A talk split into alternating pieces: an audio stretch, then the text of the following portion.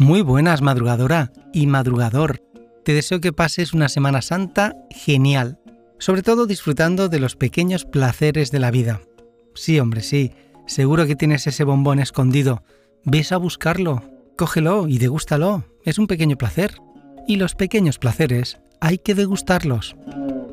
Para esta Semana Santa Déjame hacer un poco de publi y bueno, pues nada, oye, que tienes un abanico de episodios para poder escuchar en esta semana, aquellos que se te han pasado, que qué palo escuchar ahora, bueno, pues ahora puedes escucharlos. Disfruta de la Semana Santa y recuerda, disfruta de los pequeños placeres de la vida. Gracias.